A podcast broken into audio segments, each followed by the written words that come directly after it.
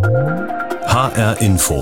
Netzwelt es wird dort zum Mord aufgerufen, Hakenkreuze werden ausgetauscht, viel Hass verbreitet und es werden die wildesten Verschwörungsideologien entwickelt. Telegram hat sich zu einer der beliebtesten Plattformen für Extremisten entwickelt. Rechtsradikale, Reichsbürger, Corona-Leugner, um mal einige davon zu nennen. Sie haben dort einen Weg gefunden, sich eine eigene Infrastruktur aufzubauen und ihre Radikalisierung zu schärfen. Während andere Plattformen bereits reguliert werden, kommt die Politik kaum an Telegram heran. Aber warum ist das so? Und was muss jetzt passieren, um die Radikalisierung dort aufzuhalten? Das will ich mir genauer anschauen, jetzt in der H-Info-Netzwelt. Mein Name ist Juli Rutsch.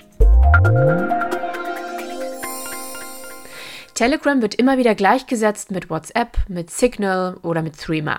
Aber Telegram ist anders. Die Plattform ist längst nicht mehr nur ein Messenger-Dienst, wie wir das von den anderen kennen. Telegram ist mehr als das weil es viel mehr Funktionen gibt. Es gibt die Funktion, ähm, dass man äh, an viele User auf einmal kommuniziert, wie wir es vielleicht auf, auch von Twitter kennen. Es gibt aber auch die Funktion, große Gruppenchats zu etablieren mit bis zu 200.000 äh, Mitgliedern.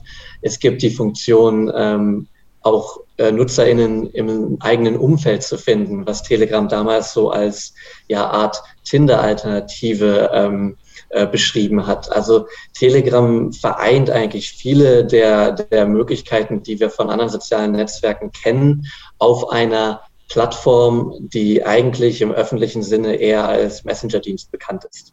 Das sagt Christian Schwieter. Er ist Politikberater bei ISD Germany, einem Think Tank, das seit Jahren zu Extremismus und Radikalisierung forscht und schon vor Jahren vor Telegram gewarnt hat. Das heißt, Telegram vereint viele Social-Media-Plattformen in einem.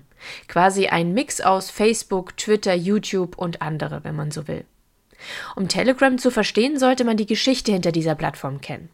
Letztendlich ist Telegram nicht eine dieser klassischen US-amerikanischen Apps aus dem Silicon Valley, sondern Telegram wurde gegründet von zwei russischen Brüdern, Nikolai und Pavel Durov. Die haben auch schon das russische Facebook gegründet gehabt, und zwar vk.com. Das ist in Russland quasi die meistgenutzte Social-Media-Plattform. Über diese Plattform ist einer der Brüder, Pavel Durov, mit den russischen Behörden aneinander geraten, weil er nicht mit ihnen zusammenarbeiten wollte. Deshalb hat er dann Russland verlassen und ist ins Exil gegangen. Und dort hat er dann mit seinem Bruder Telegram gegründet. Also eine Plattform, die so konzipiert ist, dass sich jeder dort austauschen kann, ohne von Behörden oder Regierungen ausspioniert zu werden. Telegram hat äh, schon immer ganz klar öffentlich kommuniziert, ähm, wir arbeiten nicht mit Behörden zusammen. Das heißt, Menschen haben sich immer schon sehr sicher darauf gefühlt. Das hat auch einen positiven Aspekt. Darum war auch Telegram oder ist Telegram beliebt in autoritären Regimen, ähm, wo diese Telegram halt eine einfache und sichere Kommunikationsplattform ist für äh, Demokratieaktivistinnen. Gleichzeitig ist Telegram aber auch sehr beliebt, weil sie sich ähm, ja einfach öffentlich immer klar gegen Moderations- oder ähm, Zusammenarbeit mit äh, staatlichen Behörden gestellt hat. Und diese Faktoren äh, sehen wir eigentlich als zentral für den Erfolg von, von Telegram sagt Christian Schwieter. Nochmal zur Erinnerung, er ist Politikberater und forscht zur Radikalisierung und Extremismus und hat eine Studie geleitet, die analysiert hat, wie Verschwörungsideologen und Rechtsextreme bei Telegram ihre Infrastruktur aufbauen. Das wollte ich von ihm genauer wissen und habe mich deshalb mit ihm virtuell zusammengeschaltet. Ich glaube, das ist ganz spannend, dass Telegram zum Beispiel es sehr einfach macht, verschiedene Inhalte auch zwischen verschiedenen äh, Telegram-Gruppen und Kanälen zu teilen. Das heißt, diese Infrastruktur ähm, basiert einfach eigentlich auf einem recht komplexen Netzwerk an ähm, verschiedenen Kanälen und, und Gruppen. Ich glaube, ganz zentral hier hervorzuheben sind, äh, was wir in unserer Studie sogenannte Power-Nutzer genannt haben. Power-Nutzer sind quasi ähm, Influencer, sagen wir mal so, in diesem rechtsextremen bis verschwörungsideologischen Bereich, die einfach in der Lage sind, ähm, durch teils ihr, ihr Charisma viele Leute an sich zu binden. Das heißt, diese Leute waren dann auch in der Lage, ähm, die, die, die Leute von zum Beispiel etablierten Medien wie Facebook oder Twitter mit auf Telegram zu ziehen. Weil es bringt wenig, wenn diese einzelnen Power-User auf Telegram sind, aber, aber keine, keine Gefolgschaft äh, dort haben. Das heißt, diese, diese Power-User sind ganz zentral für diese Infrastruktur. Dazu würde ich aber noch ähm, sagen, dass äh, teilweise diese, diese Netzwerke auch Scheinriesen sind. Also wir haben zum Beispiel am Beispiel von Attila Hildmann gesehen, äh, er wurde ähm, gehackt. Alle seine Kanäle wurden quasi von, von einem, einem Hacker-Kollektiv ähm, übernommen. Und als Antwort hat, hat ähm, Attila Hildmann dann äh, quasi aufgezeigt, diese Kanäle wurden gehackt, aber folgt mir hier, hier und hier. Und da konnten wir dann als Forschende sehen, ach, er steckt auch hinter diesen ganzen Kanälen, die die ganze Zeit die Inhalte von seinem Hauptkanal ähm, teilen. Das heißt, manchmal äh, sieht es so aus, als ob eine Person eine riesen Reichweite hat, aber diese Reichweite ist eigentlich erst geschehen, weil diese Person auch hinter diesen anderen Kanälen steht. Da haben wir zum Beispiel gesehen, dass, dass äh, Attila Hildmann hinter Kanälen stand, die zum Beispiel Flutwasserkatastrophe hieß oder Fluthilfe hieß. Und äh, da sehen wir, dass nicht diese, diese Größe des Netzwerkes äh, teilweise auf, auf wirklich einzelnen Nutzern basiert, äh, die sich quasi mehrere Accounts und mehrere Kanäle zugelegt haben. Also das heißt, sie haben es geschafft, einfach zu verstehen, wie Telegram eigentlich funktioniert, wie die User funktionieren, um dann ganz viele Kanäle aufzubauen und darüber ganz viele Leute für sich zu generieren und zu kapern, sage ich jetzt mal. Genau, und auch Leute äh, vielleicht in ihre Sphären zu ziehen, die sonst äh, nichts mit äh, den antisemitischen Äußerungen von Attila Hildmann zu tun hätten. Ähm, aber diese, diese Power-User sind auch gut in der Lage, ähm, Menschen, die vielleicht wirklich äh, nach Spenden aufrufen, äh, gesucht haben, äh, wenn es um, um Naturkatastrophen geht, wenn es um die, die Flutkatastrophe im letzten Sommer geht. Ähm, und dann aber diese Menschen quasi immer weiter in diese, diese teils wirklich äh, antisemitischen Inhalte ähm, und, und, und rechtsextreme ähm, Spektren zu ziehen. Das heißt, auf Telegram ist man auch sehr schnell, ähm, kann man sich in solchen Radikalisierungsspiralen eigentlich verlieren. Selbst wenn man eigentlich vielleicht eingangs gar nicht, ähm, gar nicht diese Inhalte aufgesucht hat. Wenn Sie das jetzt überblicken, würden Sie dann als, als Conclusio sagen, dass es größtenteils eben sich auf diesen Bühnen abspielt, also auf den extremistischen Bühnen, dass es halt hauptsächlich darum geht, dass Rechte dort kommunizieren, dass Verschwörungsideologen sich dort austauschen, Corona-Leugner und Reichsbürger? Oder würden Sie sagen, eigentlich ist Telegram ein Dienst, der hauptsächlich von Menschen für eine ja, ausgewogene Kommunikation, so nenne ich es jetzt mal, genutzt wird? Oder hat es größtenteils diese gefährliche Komponente? Ja, Sie sagen ausgewogene Funktion. Äh, das finde ich eigentlich recht, recht passend, weil Telegram an sich ermöglicht extrem, ähm, ja, ermöglicht einfach politische Mobilisierung ähm, äh, mit sehr einfachen und, und ähm, verschiedenen Mitteln. Telegram ist auch eine Plattform, auf der man sich ganz normal austauschen kann. Ähm, die Frage ist natürlich dann, warum ist äh, Telegram auch bei Rechtsextremen so beliebt? Und da geht es klar darum, dass Telegram eigentlich sehr agnostisch ist, was sie für Inhalte löschen. Das heißt, ähm, Telegram lässt sehr, sehr viel zu. Auch ähm, illegale Inhalte lässt Telegram zu. Ähm, aber Telegram als, an sich als, als reines rechtsextremes Medium darzustellen, äh, geht komplett an der Realität vorbei. Telegram ist der zweitbeliebteste Messenger-Dienst in Deutschland nach WhatsApp. Bis zu 18 Prozent der, der deutschen Bevölkerung nutzt Telegram. Das heißt, ähm, da jetzt äh, die Telegram über einen Kamm zu, zu, zu scheren, ist, ist glaube ich, äh, fehlgeleitet. Also Telegram wird von Extremisten sehr schlau genutzt, damit diese sich dort vernetzen können, mehr Leute für sich gewinnen und ihre Radikalisierung weiter ausbauen. Gleichzeitig ist es aber auch einfach ein weiteres Medium des Austausches. Aber diese gefährliche Seite, diese Radikalisierung, an der beißt sich die Politik derzeit die Zähne aus, so könnte man das beschreiben. Einerseits spricht Bundesinnenministerin Nancy Faeser davon, den Dienst für Deutschland komplett zu sperren, allerdings als Ultimo Ratio, also als wirklich letzten Schritt, wenn nichts anderes mehr geht. Andererseits hat das Bundeskriminalamt jetzt bekannt gegeben, dass es Telegram mit Löschbitten fluten möchte. Also immer wieder darauf hingewiesen wird, dieser Inhalt muss gelöscht werden, dieser Inhalt ist illegal und diese ganzen Bitten an Telegram zu schicken. Beide Maßnahmen zeigen zwar, hey, wir sind dran an diesem Problem, wir nehmen die zunehmende Radikalisierung auf Telegram nicht einfach so hin, allerdings zeigen sie auch eine gewisse Hilflosigkeit der Politiker in Deutschland. Denn sind wir mal ehrlich, bringen diese Maßnahmen überhaupt etwas? Tobias Keber ist skeptisch. Er ist Medienrechtler an der Hochschule der Medien in Stuttgart und weiß, warum es so schwer ist, an Telegram heranzukommen.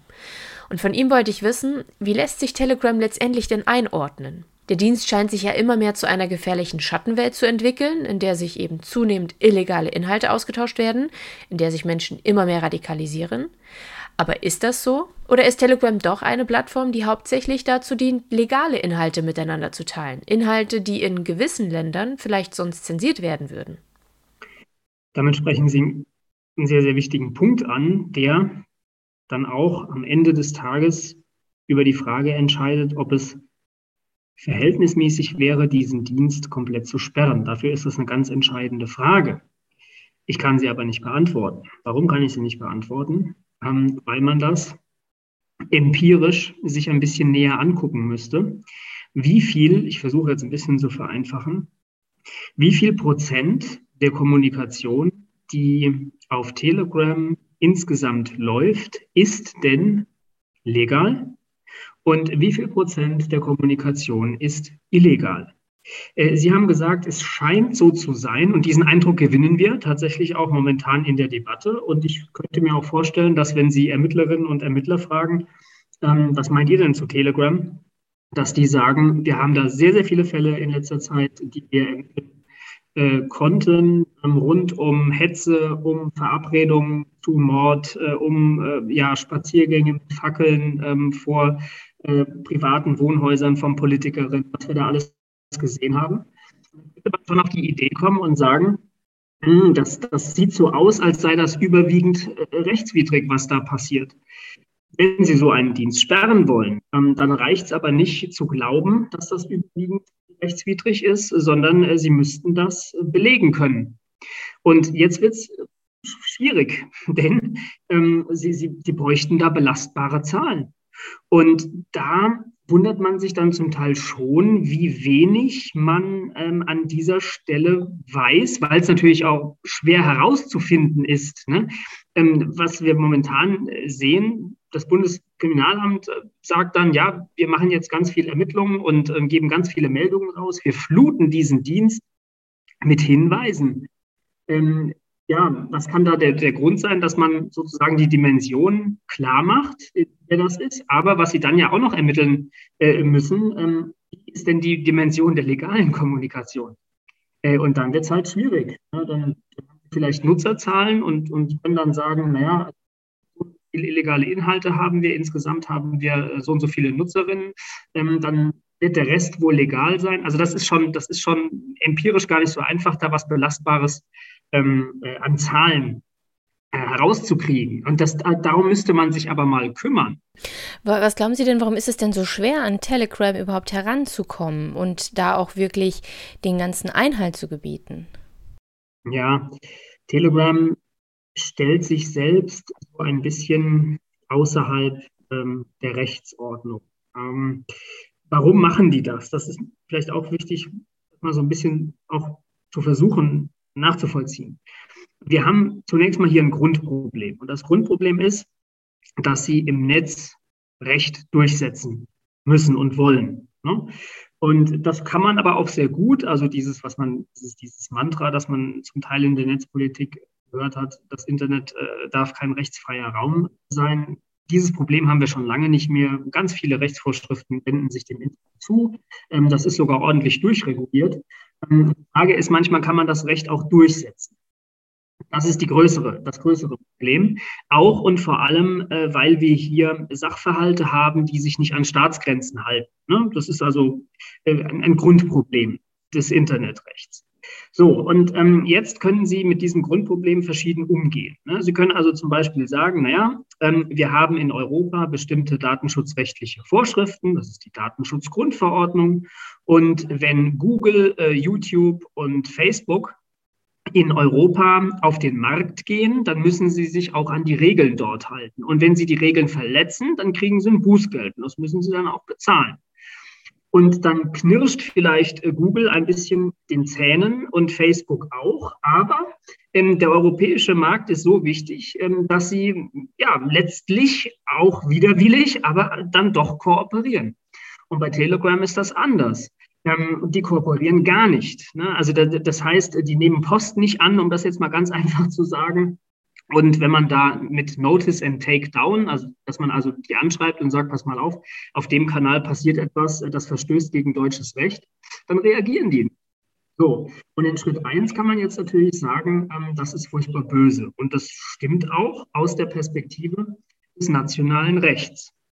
Aus der Perspektive des internationalen Rechts könnte man jetzt natürlich sagen, es ist wichtig, dass wir Dienste haben, die nicht mit Staaten kooperieren. Und zwar ist das deswegen wichtig, äh, weil es in manchen Staaten Opposition gibt, die auf solche Dienste angewiesen sind. Und ähm, dann kann man natürlich sagen, ja, das mag ja für diese bösen Schurkenstaaten gelten, aber wir sind ja die Guten. Und äh, bei uns ist das ja alles gar nicht erforderlich. Ne? Also das ist äh, so ein bisschen meines Erachtens nach ähm, ja mit zweierlei Maß gemessen. Ne? Ähm, von daher ist das meines Erachtens nach auch schwierig, dann zu argumentieren, wir klemmen diesen Dienst jetzt komplett ab. Wenn wir jetzt sagen, dass diese Löschbittenflut, die jetzt das BKA sich überlegt hat, wenn wir sagen, dass eine Sperrung jetzt nicht die optimale Lösung sind, was glauben Sie denn, sind denn Maßnahmen, die helfen könnten, die vielleicht noch mehr Ertrag bringen würden? Also wie sollte man denn letztendlich regulieren, Ihrer Meinung nach?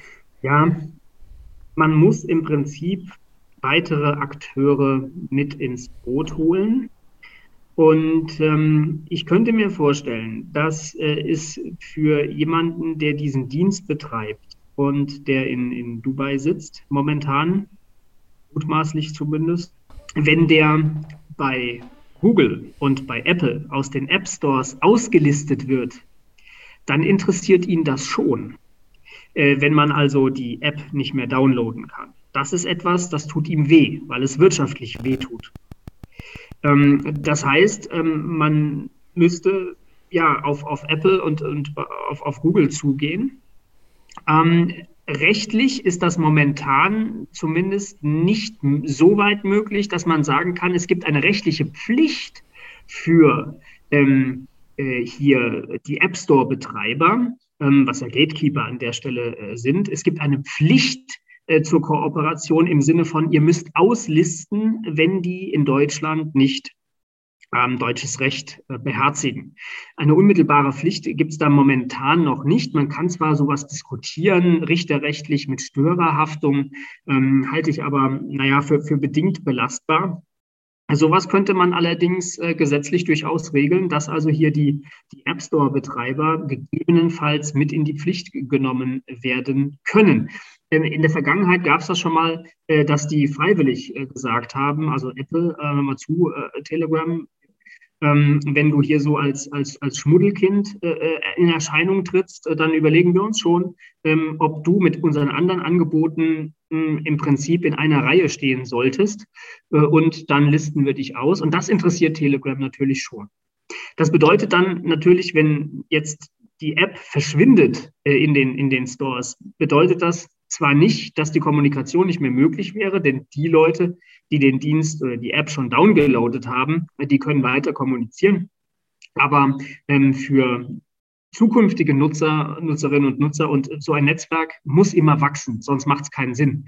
Ähm, das heißt, das wäre schon ein Hebel, der ja zumindest äh, geeignet wäre, solche Menschen zu beeindrucken.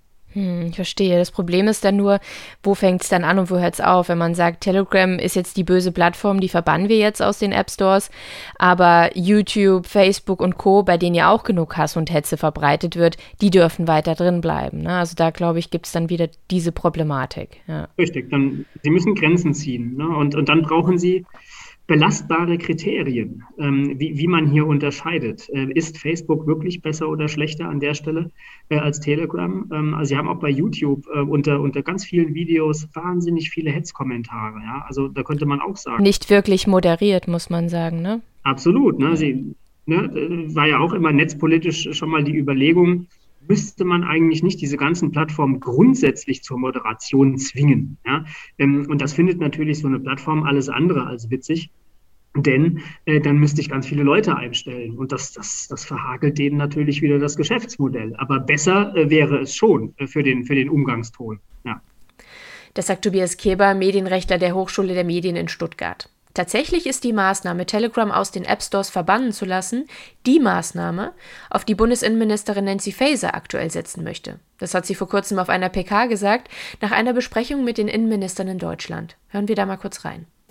Das Weitere, wo wir glauben, dass man ähm, weiterhin vorgehen kann, auch gegen Telegram, ist die Frage der Plattformen, das heißt Apple, Google, an ihre gesellschaftliche Verantwortung auch zu erinnern, ähm, weil sie die Apps anbieten und solange sie das tun, sind sie eben dann auch ähm, eine Form von Brandbeschleuniger für rechtsextremistische auch und Verschwörungstheorien. Deswegen appellieren wir dort nochmal an, das sich auch zu halten, was sie sich selber auch gegeben haben in ihren ähm, äh, allgemeinen Geschäftsbedingungen, nämlich dass sie Hass und äh, äh, Mordaufrufe und anderer Dinge überhaupt keinen Raum einlaufen. Äh, äh, also es wird tatsächlich mit allen Mitteln versucht, Druck auf Telegram auszuüben, endlich zu reagieren.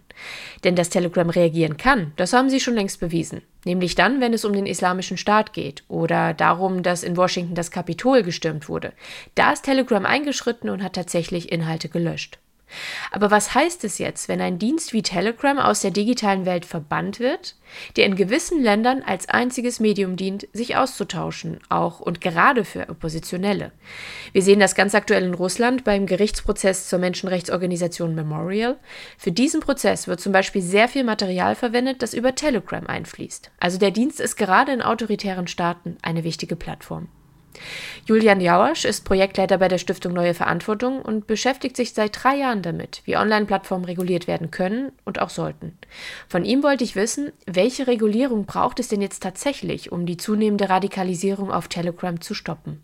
Ja, also zunächst mal ist auf jeden Fall festzuhalten, dass das all die zumindest rechtswidrigen äh, Aktivitäten wie Volksverhetzung, dass die natürlich geahndet werden müssen. Also ich glaube, das ist ein, eine Übereinstimmung, ein Konsens zwischen äh, allen Seiten, ähm, dass das eben äh, weder auf Telegram noch auf, noch auf irgendeiner anderen Plattform ähm, Platz haben kann.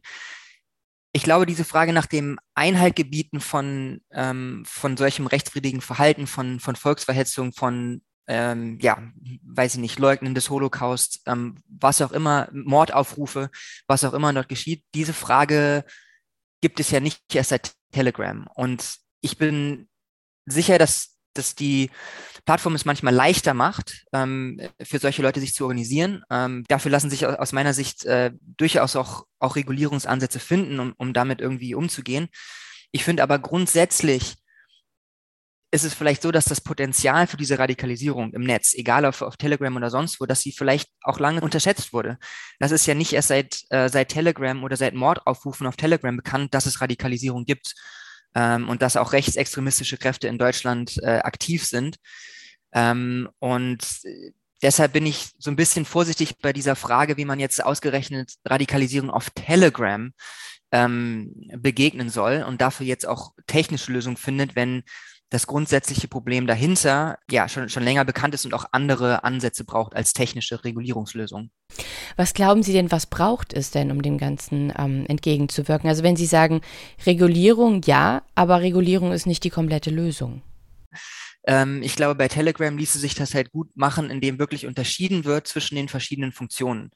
Ähm, für die öffentliche Kommunikation, also für Kanäle, die, die offen zugänglich sind, ähm, wo Tausende, Zehntausende Menschen drin sind, ähm, da kann es Regulierungsansätze geben, die teilweise auch ähm, für Plattformen diskutiert werden. Ähm, Transparenz über die, ähm, über die Inhaltemoderation, ähm, Vorgehen gegen äh, rechtswidrige Inhalte, äh, verpflichtende Meldewege für die Nutzenden, verantwortliche Stellen. Äh, das wird auch diskutiert auf Euro europäischer Ebene. Da ist diese Differenzierung da. Ähm, für die private Kommunikation sehe ich das anders. Da ist jetzt nicht diese Art von, von Regulierung oder ähm, von, von Sperrung ähm, vielleicht die, die passende Antwort, sondern da muss eben darauf ähm, ja, hingearbeitet werden und sich in gewisser Weise auch darauf verlassen werden, dass Ermittlungsbehörden in, in demokratischen Staaten die Möglichkeiten, die Fähigkeiten, die Befugnisse haben, ähm, Hetze und, und rechtswidriges Verhalten äh, aufzudecken durch, äh, durch Ermittlungsarbeit. Das heißt, dass hier eine, eine Sensibilisierung ähm, auch für die, für die digitale Aufklärungsarbeitung weiter stattfinden muss, wie das ja bisher der Fall auch ist. Aber ich glaube, diese Differenzierung ist wichtig, dass eben äh, unterschieden wird zwischen den Funktionen von bestimmten Plattformen, in diesem Fall Telegram, und dass nicht die, die Frage nach Regulierung von Plattformen überhöht wird zu einem Bekämpfen von den Wurzeln der Radikalisierung in der Gesellschaft. Sie haben es gerade angesprochen, die Europäische Union arbeitet ja gerade an einem neuen Digital Service Act, also einem neuen Gesetz, was in Europa gelten soll, eben um Plattformen unter anderem auch zu regulieren. Können Sie uns da mal ganz kurz ein Bild zeichnen, welchen Einfluss das gerade auf die Problematik in Bezug auf Telegram hätte, also an was da gerade gebastelt wird in diesem Bereich? Ja, also der, der Digital Services Act ist ein großes ähm, Gesetzgebungsvorhaben äh, der Europäischen Union, das aktuell diskutiert wird zwischen dem Europäischen Parlament und den Mitgliedstaaten und, und der Kommission, wo es genau um die Frage geht, welche Regeln ähm, möchten wir in Europa, in der EU für große Plattformen etablieren. Und ein großer Pfeiler dieses Digital Services Act, ähm, DSA, ähm, sind die sogenannten Sorgfaltspflichten für Plattformen. Das heißt, dass große Plattformen ähm, Transparenzberichte verfassen müssen, verpflichtend, dass die Forschenden Zugang gewähren müssen zu Daten, um eben viel besser verstehen zu können, wie zum Beispiel Desinformation, zum Beispiel Hetze ähm, sich verbreitet auf solchen Plattformen, ähm, dass sie ähm, erklären und offenlegen müssen, wie Empfehlungssysteme funktionieren, ähm, wenn Empfehlungssysteme zum Einsatz kommen. Und all diese Bausteine, all diese Ideen sind eben ein, eine, aus meiner Sicht eine Möglichkeit, um für mehr Transparenz, ähm, mehr Rechenschaft, ähm, bessere Einblicke für, ähm, für Forschende, für Außenstehende zu schaffen, die sich davon lösen, nur den einzelnen Inhalt anzugucken und zu fragen, ist das jetzt illegal oder ist das legal, muss das gelöscht werden oder nicht, ähm, weil das eben wirklich ein, ein Katz-und-Maus-Spiel ist. Und mit Blick auf Telegram wäre hier eben genau die Möglichkeit zu sagen, wir haben sowieso schon auf europäischer Ebene die Gedanken zu solcher Plattformregulierung. Wir erkennen an, dass die öffentlichen Kanäle ähm, äh, oder teilöffentlichen Kanäle äh, mit großen Gruppen auf Telegram, dass die unter solche Plattformregulierung fallen können. Und für diese Art von Kanälen, ähm, für diese offene Kommunikation, die eher einer, ja, einem sozialen Netzwerk oder vielleicht sogar einer Website gleicht, ähm, für die gelten eben auch diese Sorgfaltspflichten, die ich gerade ansprach. Und das würde eben klar sagen, okay, für diese öffentliche Kommunikation haben wir klare europäische Regeln, an die müssen sich, ähm, äh, an die müssen sich Diensteanbieter halten. Gleichzeitig schützen wir private Kommunikation, auch verschlüsselte Kommunikation.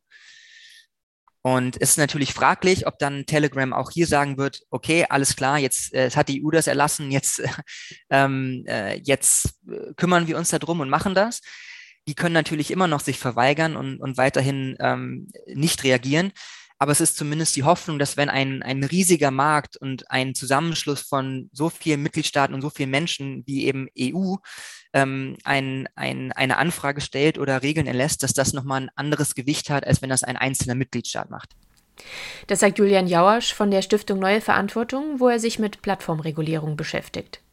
Telegram ist also anders als andere Messenger-Dienste. Telegram ist mehr als das, quasi die Verbindung mehrerer Social-Media-Plattformen in einer. Sie ist derart beliebt bei Extremisten, weil sie eine Vielfalt an Kommunikation zulässt, öffentliche und geschlossene. Eine Kommunikation, die einfach nicht kontrolliert wird. Und die Macher werden nicht müde, immer wieder zu betonen, dass sie keinesfalls mit Behörden zusammenarbeiten werden. Um die zunehmende Radikalisierung aufzuhalten, probiert die Politik jetzt eine Strategie nach der anderen. Wirkliche Früchte haben diese noch nicht getragen, geschweige denn, dass sie realistisch umzusetzen sind. Hoffnung setzen Experten jetzt in eine europäische Lösung, den Digital Services Act, ein neues Gesetz der Europäischen Union, das Plattformen in Zukunft stärker einschränken soll. Fest steht aber, das Löschen von Inhalten und das Regulieren von Plattformen, das ist alles nur ein Schritt, um Hass und Hetze einzudämmen. Viel wichtiger ist es, diesen an den Wurzeln zu packen. Das war die HR Info Netzwelt. Die gibt es jede Woche bei HR Info und bei allen gängigen Podcast-Apps sowie in der ARD Audiothek. Mein Name ist Juli Rutsch.